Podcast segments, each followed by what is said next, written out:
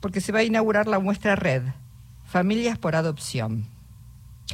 Eh, no les voy a contar yo, esto está hecho con el apoyo de la Defensoría del Pueblo de la Ciudad de Buenos Aires y con otras instituciones que después vamos a estar mencionando.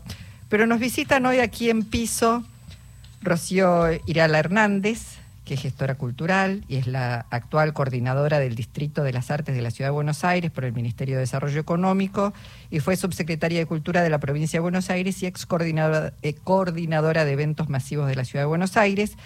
Y Patricia Carrascal, productora audiovisual, trabajó como productora general para canales internacionales como The History Channel, eh, Nat Geo, entre otros. Sobre la temática produjo la serie Historias de Adopción, Familias para Armar para el canal Encuentro. Realizó trabajos como productora y directora del documental El Día que nos conocimos, que contó con el apoyo del Instituto Nacional de Cines y Artes Audiovisuales y DirecTV. Y bienvenidas a las dos. ¿Cómo les va? Muchísimas gracias. Bueno, acérquense eh, ambas al micrófono. Eh, en principio, cuenten cómo nació la idea de esta muestra eh, Rocío? Eh, la idea en realidad fue porque, bueno, Pato hizo el documental El día que nos conocimos, que es un documental que se puede ver en este momento en, en Cinear. Cinear. Cinear. Eh, y eh, véanlo porque es verdaderamente divino, ¿no? Es muy, muy, muy lindo. Y, habla de la temática de la temática de adopción, es el, como el, encuentro, el día, la primera vez que se conocieron, ¿no? Eh, distintas familias, son cuatro familias, y cómo fue ese encuentro. Y yo, eh, bueno, con Patricia nos conocemos desde hace muchos años, eh, yo soy madre por adopción, Patricia también, cuando ella quiso empezar a adoptar vino a ver, o sea, viste que la adopción es como una red, ¿no? Es eso que vos eh, uno lo ayuda a hablar con gente, entonces uno después retribuye y así uno va pasando. Y eh, bueno, yo colaboré con ella para la difusión del documental, no, no tengo nada que ver con el documental. Y eh, ahí fue, bueno, el documental es algo que uno proyecta un día, hace una apertura en el cine, ¿no? Nosotros el lanzamiento fue en el Centro Cultural San Martín, pero después, si no sos una mega película de Hollywood, no quedas en cartel. Claro. Y había un montón de gente que quería verla, qué sé yo. Entonces, bueno, ¿qué otras cosas podemos hacer que eh, hagan que el tema siga en agenda? Que se visibilice, que, que se vea la diversidad. Porque el tema, decíamos, siempre uno piensa, bueno, la adopción y pensás enseguida, adopta un bebé. Pero hay cientos de niñas, niños y adolescentes que están esperando ya no son bebés y están esperando eh, eh, tener ese derecho a una familia, ¿no? De eso se trata. Sí, el, el 90 y pico por ciento de las familias que se inscriben para adoptar piden, eh, o sea, se inscriben para chicos hasta tres años. Mm. Y el 75% de los chicos que están, más o menos, ¿no? Aproximadamente, que están en situación de adoptabilidad, son mayores de 12. Claro. Entonces ahí ya hay un, ¿no? Hay una brecha. Y también hay mucha desconocimiento, mm. porque uno dice, bueno, no, pero eh, qué difícil, ¿viste? Trae su historia, trae... Sí, es verdad, trae su historia. Uno también lleva su historia, ¿no? Y uno cuando es padre, sea por adopción o por... Uno lleva una, una historia. Y la gente que te dice, bueno, pero si es, eh, viste, porque son distintos, porque. Sí, bueno, y tus hijos, vos vas a ser distinto también, aunque sean biológicos, con dos hijos biológicos sos distinto, pues son dos situaciones distintas de tu vida. Con uno por ahí. Eh, estás con trabajo y con el otro por ahí no, o al revés, ¿viste? no, digo, uno es distinto y no es fácil. Mm. Nosotros. Eh, Patricia, ¿y qué, digamos, qué buscan mostrar? En y contanos de qué se trata esta muestra, qué es lo que se va a encontrar quien vaya. Sí, bueno, esta muestra, la verdad que tuvimos una, más allá del deseo de hacer una muestra de fotos, yo lo, venía pensando hace muchísimo tiempo y no sabía cómo. Em, tuvimos la suerte de tener, de, que se enganchara Nora Lezano, que es una de las mejores fotógrafas de la Argentina, para mí. Eh, ella, bueno, se le, presentamos el, rol, la conocí, y lo charlamos un poco entre las tres en ese momento por Zoom, porque esto es un proyecto que lleva dos años pensado y se enganchó enseguida, entonces eso también dio pie a que se pueda realizar. Eh, ¿Por qué? Porque la idea era siempre, digamos, hacer una muestra de fotos, pero que sea también disruptiva desde esas, esas mismas fotos. Por un lado hay historias que son que representan diversidad. ¿Qué queríamos mostrar nosotros? Nosotros queríamos mostrar, queríamos hablar sobre adopción, pero desde el punto de vista de la diversidad. Porque dentro de adopción vos tenés un montón de aristas. Pero la idea era diversidad, tanto desde los chicos, chicas y adolescentes que están con situación de, adopta- de adoptabilidad y además también el tipo de familia. Entonces, por un lado estaba esa idea de contenido, digamos, de qué queremos decir, y por el otro, cómo plasmarlo. Bueno, tenemos una artista que es conocida más por, sus por sus fotos con relación al rock. Bueno, ¿cómo, ¿qué va a pasar acá? También hay gente, nosotros hicimos una gran búsqueda de, de historias y bueno, nos quedamos con 13 historias que nos Que parecían... debe haber múltiples, 13. Sí, nosotros elegimos 13 que representan un universo muy amplio. Y la realidad es que también hay gente que nunca se fotografió. Entonces, bueno, ¿cómo plantear eso? Bueno, Nora, por supuesto, tiene, más allá de la empatía que tiene, obviamente tiene una cancha en su tema. Ella decidió hacerlo en un estudio, en fotos son en blanco y negro. Fueron situaciones súper divertidas y yo creo que también la idea es mostrar que esas historias que sufrieron mucho, un camino muy largo, que tienen mucho dolor, eh, en su haber, pero también tienen mucha Luminosidad, mucha y mucho amor. Hoy las ves y son rockstar en esas fotos. O sea, son fotos que están empoderados. O sea, es como la muestra tiene las fotos y por un lado tiene un texto que te cuenta esa historia, porque si no vos no sabes quiénes quién, quiénes son, digamos, son ¿O familias- cuál fue ese proceso? es, decir, es tan importante en la muestra la foto como el texto que está escrito. Mm. Entonces vos tenés que leer y ver la foto.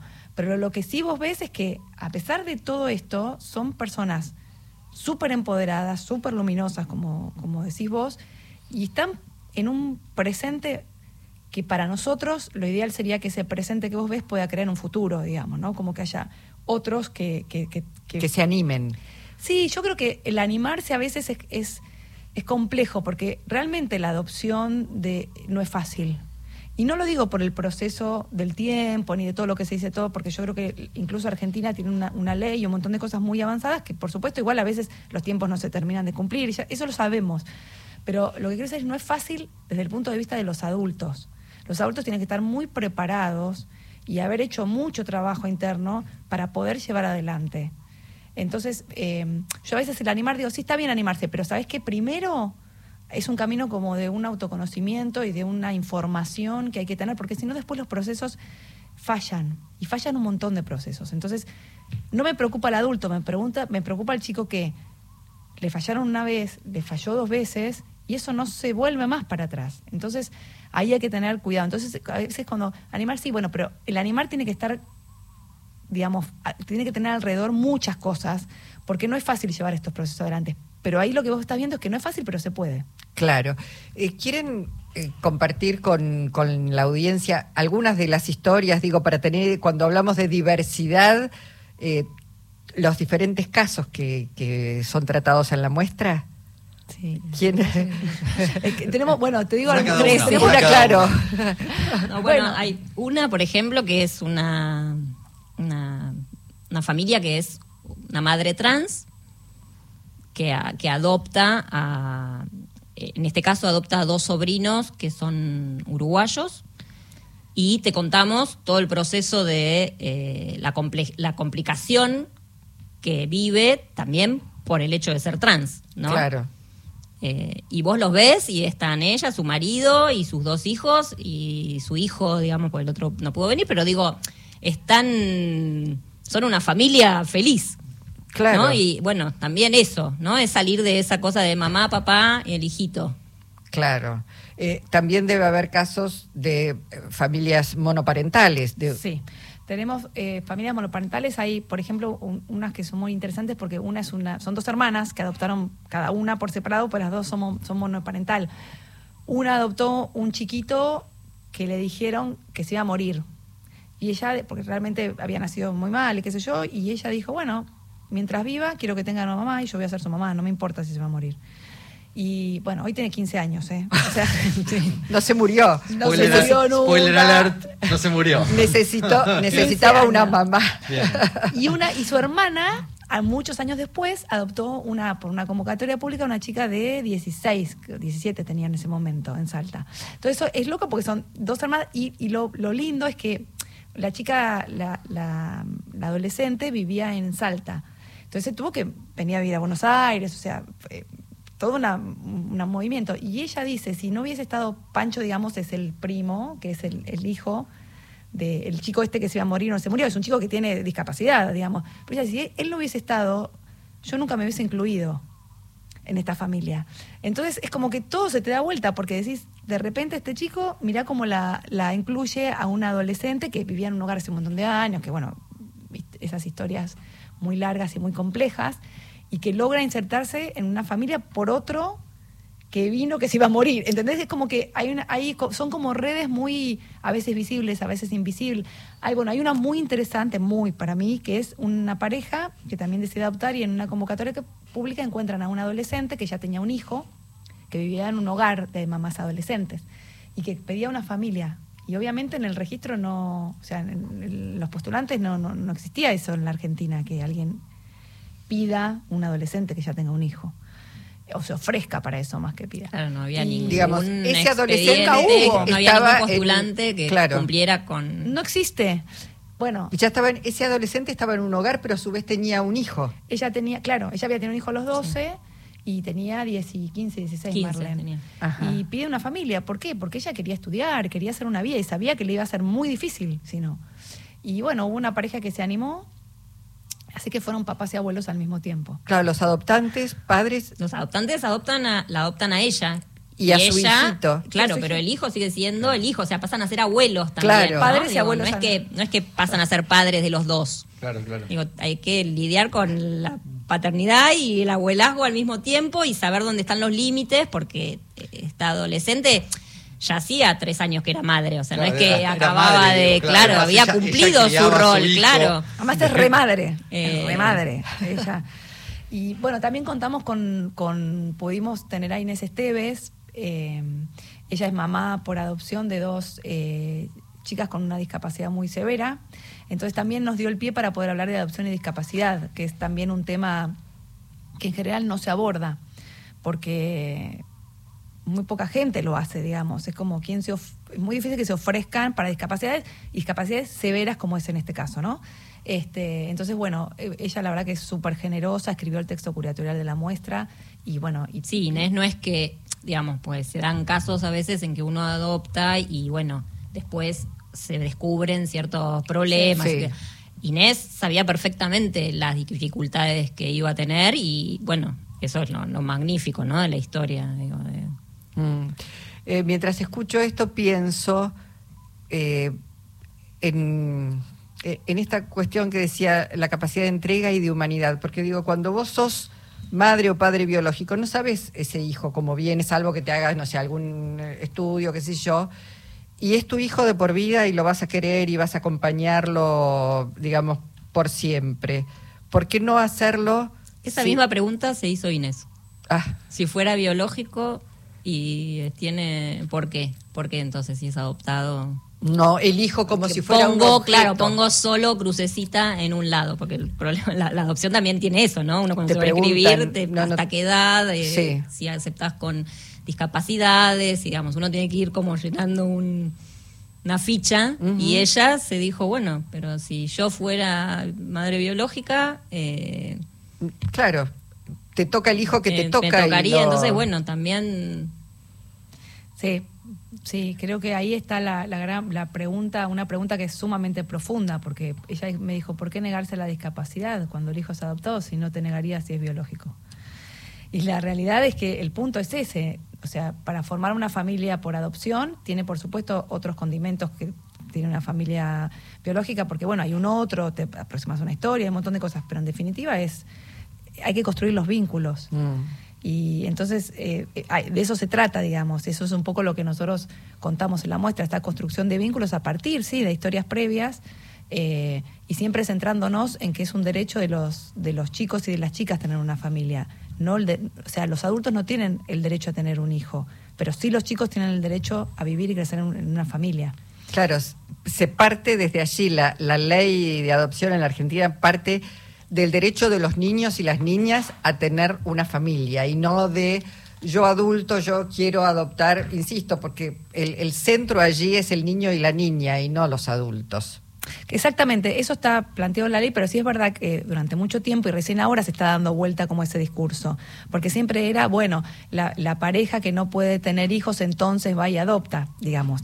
Este, y lo que nosotros tratamos de mostrar es que es otra, la adopción es otra cosa, digamos, no, no, es un, no, no viene a reemplazar un problema de fertilidad. Claro. digamos, no, no, no, no es eso, no viene a reemplazar un problema de fertilidad, no viene a sacar a los niños de la pobreza, o sea, no viene a que los niños eh, vayan a familias de bien, no se trata de eso. Porque también está como esa, esa, esa, esa cuestión, digamos, Sí. ¿no? Un poco como, ay, hay tantos chicos eh, pobres, entonces, ¿por qué no los dan en adopción? No, bueno, porque tienen sus familias de origen, porque hay que trabajar también con esas familias de origen. Eh, bueno, cuando ya no se puede trabajar y no hay forma, bueno, sí, van a situación de adoptabilidad. Pero eh, yo te diría, en un mundo ide- ideal la adopción no debería existir.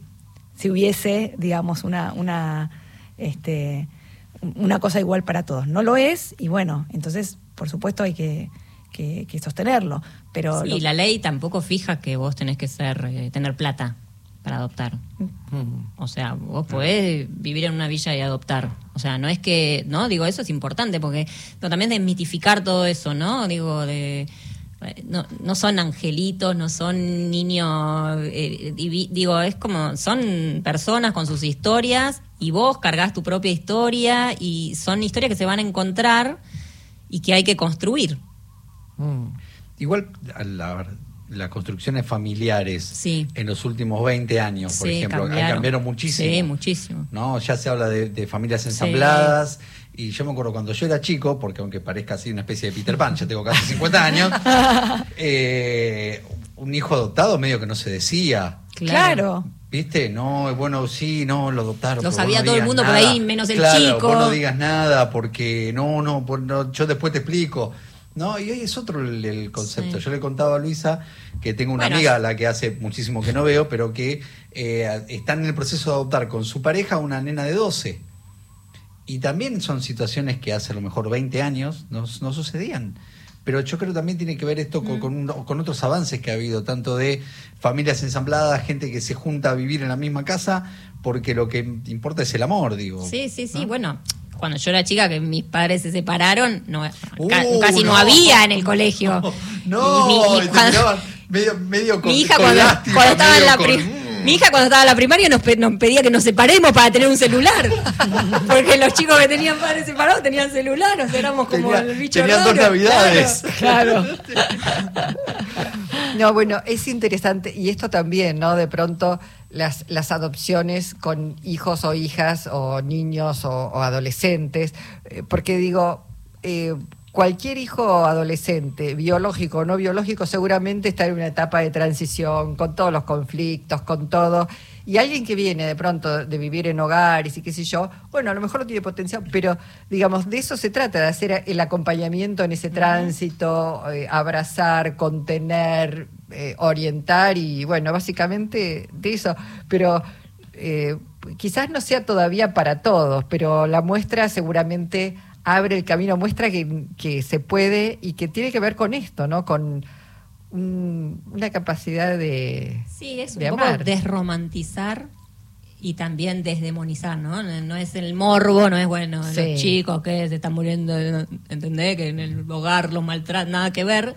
Tampoco son angelitos y la familia, digo, es la dificultad es que tiene cualquier familia, me parece. Claro. Se viven, algunas son un poco más eh, pesadas, pero digo, hay- yo conozco, tengo muchos amigos con hijos biológicos que Mamita. tienen mucho más problemas que, o sea, ¿no? Digo, eh, esa es la idea de la muestra. Esa es la idea de la muestra. Eh, la muestra de, de todo, bueno, si eligieron 13, me imagino que las 13 son muy potentes. Este, hay creo que una historia también de un hogar de tránsito, qué pasa ahí Sí. con eh, muchos niños y niñas van a hogares de tránsito mientras se resuelve y se encuentra esa familia y después el hogar de tránsito dice, no, nosotros que nos queremos quedar con este niño, pero es está de paso allí. Eh, Eso también es parte de, de una de las historias de la muestra. Sí, es No, una no. de las histo- en realidad es una de las historias que sí, que, que, que, que tiene que ver con esto, que la familia de tránsito es de tránsito y lo tiene que saber desde el primer día y no es después me quedo, porque, porque la ley es, porque ser familia de tránsito es una cosa y ser familia por adopción es completamente otra. Entonces, eh, pero sí está bueno pensar que esa familia de tránsito es parte de esa historia de, ese chico y que, bueno, se incluye, digamos, se incluye dentro de su historia, dentro de, de, de la familia que va a tener definitiva, digamos, ¿no? Eh, yo creo que ahí hay como a veces una confusión o mucho tiene que ver con que las noticias que salen. Y, también es raro, viste, esa cosa de que la familia de tránsito cuando está bien plantada y sabe lo que hace, no se quiere quedar con el pibe. Quiere que, digamos, quiere que el chico salga y haga su propia vida y tenga su propio camino y haya sido la parte que le tocó. Si no, ya, em, ya empezamos mal, digamos, es que empezaste como, como por, otra, por otro lado, ¿no? Mm. Ahí creo que las ONG que nuclean a las, eh, a las familias son las que tienen que estar muy encima o, o, mismo los que el, gobierno, quienes estén, porque hay familias de tránsito que tienen que dependen de municipios o son gubernamentales y otras son de ONGs, tienen que estar muy encima como para detectar en cualquier caso lo que pase y bueno, y si no, este, cambiarlo de familia. Mm. Eh, pero ahí, queda claro que las familias de tránsito son de tránsito y que eso no quiere decir que, que, digamos, su trabajo está hecho muy bien y que después son parte de, de la vida de ese chico y siguen en contacto, digamos. Eh, Igual en los casos, o sea, digo, para que quede claro, en los casos estos que se hacen famosos de, ¿no? de familias de tránsito que salen a luchar por los... También ahí falló el Estado y falló la justicia, porque si estuvieron cuatro o seis años en una familia, bueno, también hay algo ahí que está fallando, ¿no? Porque la familia de tránsito deja de cumplir su rol de tránsito. Claro, y para transformarse casi en permanente. claro, porque digo, ese chico que ya eso lo vive como no es normal digo es como bueno también que la justicia cumpla con los plazos que corresponden. Bueno esta muestra además es muy oportuna estamos en veda electoral este pero quiero decir bueno que se han escuchado en las últimas semanas sin transgredir la veda ni entrar en conflicto con, con la ley se han escuchado propuestas muy descabelladas respecto del rol de los padres, de desprenderse de hijos, etcétera, etcétera, me parece que es más que oportuna. Y recordemos entonces el lugar y desde cuándo y hasta cuándo. Es en la sala 7 del Centro Cultural Recoleta y hasta el 10 de diciembre seguro. Esto es, arranca el 23. Arranca el 23 que es la inauguración a las 18, pero después está todos los días desde las 13.30. De martes a viernes de 13.30 a 22 y sábados, domingos y feriados de 11.15 a 22 con entrada libre y gratuita. Ay, gracias. bueno, a las dos no sé si quieren agregar algo más. No, que, la visite, que vayan, que vayan, a, que vayan, a verla. Que, no solamente, yo lo que creo es que no es solamente una muestra para personas que estén pensando en adoptar, o sea, creo que es una muestra que excede eso absolutamente, porque en definitiva son historias universales que lo que hablan es de la construcción de vínculos. Entonces me parece que es para, para todo público, no, no, no para solamente la gente que está pensando o que tiene alguna historia de adopción, digamos. Bueno, a las dos a Rocío Irala Hernández y a Patricia Carrascal Gracias por haber venido, pero básicamente por el trabajo que han desarrollado. Muchísimas, gracias. gracias. a ustedes. Mandale saludos a Eduardo. Hay un beso a Eduardo Anguita, que fue mi profesor de la facultad.